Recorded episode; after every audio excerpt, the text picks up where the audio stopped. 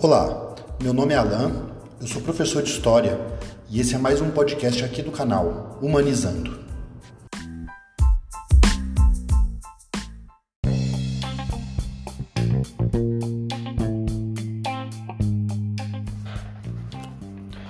Hoje então nós vamos falar sobre o coronelismo. Que conceito é esse? De onde que vem o termo coronel? É, qual foi a força real do coronelismo durante um certo período e se ele ainda existe hoje. Né? Então vamos.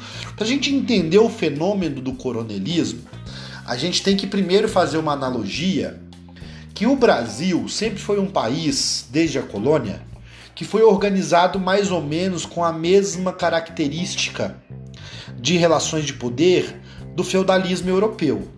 Como assim?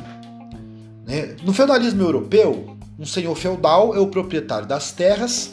Este senhor feudal, sendo proprietário das terras, todo mundo que vive na terra trabalha para ele. E na verdade, as pessoas pagam para ele para poder viver naquela terra, né? Isso é o feudalismo.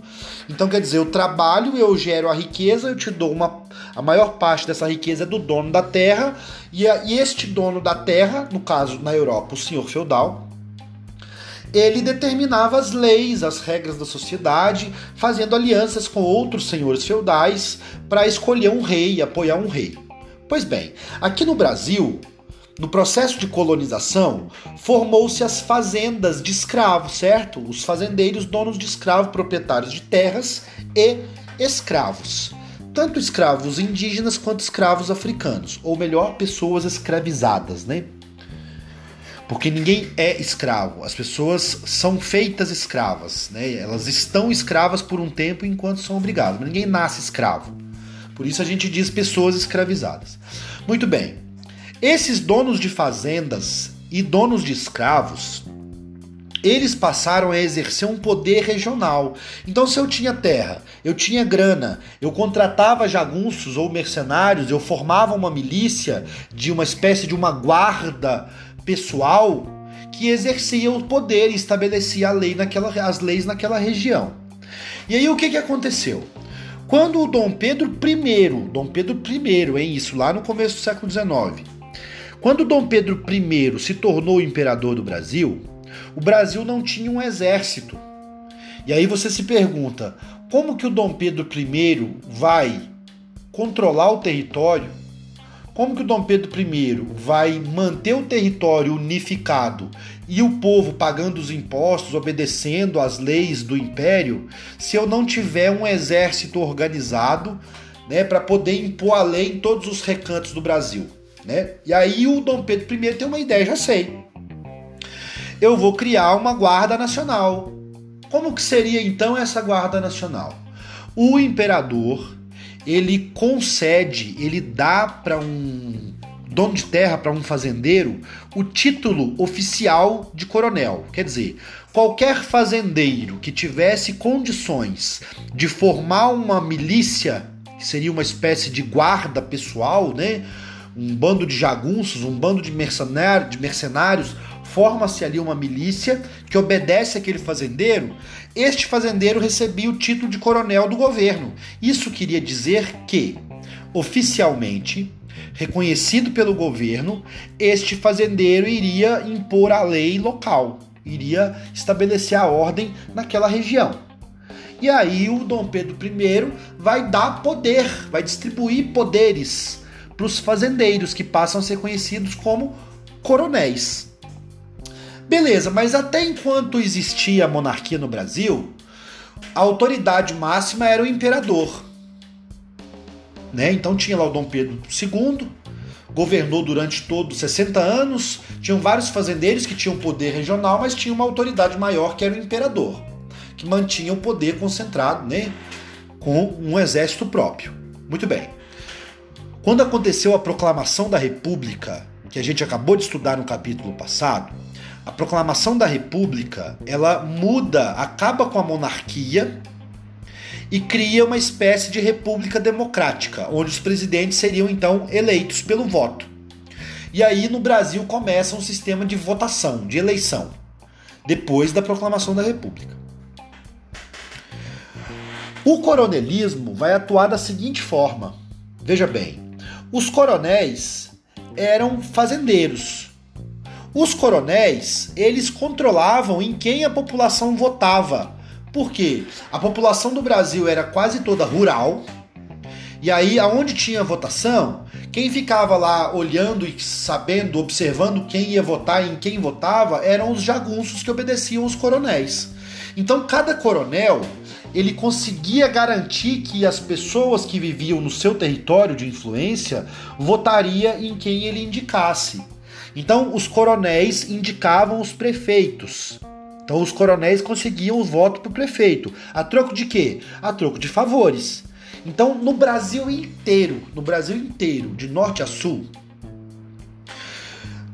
quando no Brasil começou a existir a democracia, a forma com que essa democracia, entre aspas, acontecia era essa forma coronelista do voto de cabresto. O que é o voto de cabresto? O coronel ele sabe em quem que o cara votou, porque o voto é aberto. Ficava uma pessoa lá olhando em quem você estava votando. Né? Por exemplo, então o coronel tinha como controlar, por isso o voto de cabresto. Cabresto é aquele utensílio de corda que vai na cabeça do cavalo para você puxar o cavalo, guiar o cavalo, né? Então por isso voto de cabresto. Uma região em que um coronel tinha o controle era considerado um curral eleitoral. Então quer dizer, se eu tenho uma região do país, lá tem dois candidatos a prefeito, o coronel apoia um, é esse que o coronel apoia que ganha. Então, na verdade, quem tem poder são os coronéis. Então, se transforma em coronelismo, a gente tem um sistema político chamado de coronelismo, quando isso vira uma prática nacional. Isso se torna um modo de operar a democracia brasileira durante esse período, que vai de 1994 a 1930. 1894 a 1830, que é o período da República Oligárquica, ou da República Velha, República do Café com Leite. E por que República do Café com Leite? Ora, quais eram os fazendeiros mais ricos do Brasil? Os produtores de café e leite que foram os fazendeiros que se organizavam para ficar elegendo os presidentes que eles controlavam. Então, se a gente pega numa escala nacional, você tem os coronéis locais que elegem os prefeitos. Aí os prefeitos é, influenciam as pessoas a eleger os deputados. Os deputados são fazendeiros também. Os deputados também são coronéis ou filhos de coronéis. Os prefeitos são coronéis ou filhos de coronéis. E assim por diante, né? Os prefeitos, uh, os coronéis ajudam a eleger os prefeitos, os deputados, que elegem o presidente. E aí você tem uma política, um voto totalmente controlado, manipulado pelo poder que cada coronel, que cada fazendeiro exerce na sua região. E isso é o que caracteriza essa primeira fase da República Brasileira. Então, quer dizer, se a gente for pensar assim, o fato do Brasil ter virado uma república foi uma coisa boa? Foi, claro. República, teoricamente, é melhor que monarquia, teoricamente. Porque na república, você não tem uma mesma família governando sempre. Na república, a ideia é dividir os poderes, né? Você tem poder legislativo, executivo, judiciário. É, e é dividir de forma mais fragmentada, porque aí você tem presidente da Câmara, presidente do Senado, vereadores, deputados né? o povo vota. Então, teoricamente, a República é melhor.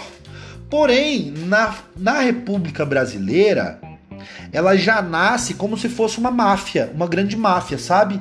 Onde os fazendeiros fazem um, umas alianças, uns conchavos entre si, fazem conchavos com os políticos, fazem conchavos com os generais do exército, com os juízes, que é tudo fazendeiro e filho de fazendeiro. Então, todo juiz, todo médico, todo é, comandante de exército, toda pessoa da alta hierarquia de todos os locais da política brasileira era filho de fazendeiro ou fazendeiro, a grande maioria deles. Então a gente vai ter uns 40 anos de um país, do Brasil, governado pelos mesmos fazendeiros que 30 anos antes eram donos de escravos. pelos mesmos fazendeiros que 200 anos antes estavam matando o índio para pegar aquela terra para fazer lavoura de açúcar ou de café. Né? Então, assim, é a mesma galera. Muda o nome, deixou de ser república, deixou de ser monarquia, virou república. Mas a galera que realmente governa é uma mesma galera, que no caso se resume em fazendeiros, latifundiários, escravistas ou ex-escravistas, né? Que na verdade agora estão explorando a mão de obra de outras formas, não mais com a, com a escravidão. Então é isso que marca essa primeira fase da República Brasileira, o coronelismo, tá? Que se dá na política dos governadores. Né? Por que, que também se classifica essa época e a forma política dessa época como política dos governadores? Porque cada governador tinha poder na sua, no seu estado maior do que o presidente. O, o, os governadores fazendo uma aliança entre si, eles escolhiam quem ganharia a presidência ou não quem seria, que tipo de política, que tipo de economia seria aplicada ali ou não. Né? Então era um poder regional. Por isso que a gente compara com o feudalismo europeu. Nós estamos no século XX, na década de 1910, 1920, 1930, é, vivendo um feudalismo, uma coisa que na Europa já tinha sido abolida há 200, 300, 400 anos. A gente vivia. E por que feudalismo? Só reforçando. Porque no feudalismo, a base do poder político é a propriedade da terra. Cada nobre, cada senhor feudal governa o seu território e os seus súditos conforme a sua vontade, formando o próprio exército. Então, meus queridos e queridas, quando um coronel, um fazendeiro, governa uma região que ele tem os próprios jagunços, os próprios mercenários, para estabelecer o poder naquela, naquele local, naquela região, é uma espécie de feudalismo. E outra coisa mais, no feudalismo, a base de toda a economia daquela sociedade, daquele, daquela nação, daquele reino, é a agricultura, ou seja, o que se produz na terra. No Brasil do século XX, continua sendo também a agricultura a base da nossa economia. Mesmo hoje, no século XXI, se a gente pega o PIB brasileiro, a produção interna no Brasil, o que há de, o que há de maior na produção, né, de tudo que se produz, a agroindústria, a produção agrícola, é o que, o que mais contribui para o PIB nacional. Isso significa que o Brasil ainda é um país que depende economicamente da agroexportação. A mesma coisa que, mais ou menos a mesma coisa que acontecia no feudalismo europeu. Ou na colônia, na colônia brasileira. Né? Então a gente deixou de ser colônia, nos tornamos monarquia. Deixamos de ser monarquia, nos tornamos república. Mas a produção agrícola, a produção para agroexportação, ainda é a principal atividade econômica do país até hoje. E isso, gente, sugere que somos um país atrasado. Poxa vida. É claro que é ser atrasado a gente vender saca de café e comprar o café torrado. Vender toneladas de minério e comprar o ferro fundido já pronto para ser usado na, na indústria. A gente vender toneladas de banana e comprar o doce de banana industrializado em barrinha. Né? Então, nós somos um país que ainda vivemos disso. A gente vende as nossas coisas é, primárias em grande volume, muito barato. E a gente depende de consumir as coisas industrializadas, que são mais caras. Quase tudo que a gente usa no nosso dia a dia é importado. É, o Brasil produz comida para que alimenta quase que o mundo inteiro. Então, quer dizer, comida, minério, coisa barata, a gente produz muito e vende barato. Coisas industrializadas, tipo celular, tipo é, o nylon, os produtos sintéticos, os, os insumos para fazer é, remédio, né? qualquer medicamento, a maioria dos medicamentos são importados, a maioria das coisas sintéticas que a gente usa são importadas, a maioria das tecnologias são importadas. Então, ainda hoje guardamos essa característica do coronelismo, tanto na economia agroexportadora como nas formas de manipulação do voto, né? Porque hoje em dia existe a urna eletrônica, o voto é secreto lá na urna. Mas existem outras formas de manipular o voto das pessoas. Por exemplo, através da propaganda, da campanha, das fake news.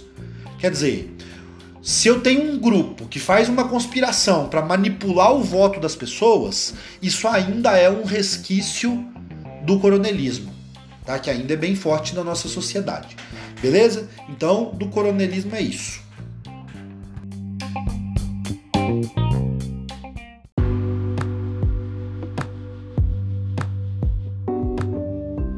Uma das formas de manipular o voto na época do coronelismo era o processo, a pseudo-alfabetização. Porque olha só, era só podia votar quem fosse alfabetizado, certo? Isso era uma regra. Logo lá, na Primeira República, só votava quem fosse alfabetizado. Só que você era considerado alfabetizado se você soubesse escrever seu nome. Se você sabia escrever o seu primeiro nome, você já tinha direito de votar. Aí sabe o que, que os coronéis faziam? Eles criavam escolas na roça lá na fazenda deles. E a filha do coronel, geralmente, é que era professora, que ia ensinar aqueles camponeses a ler e escrever. Muitas vezes elas ensinavam de verdade, e aquilo era bom para as pessoas aprender a ler e escrever.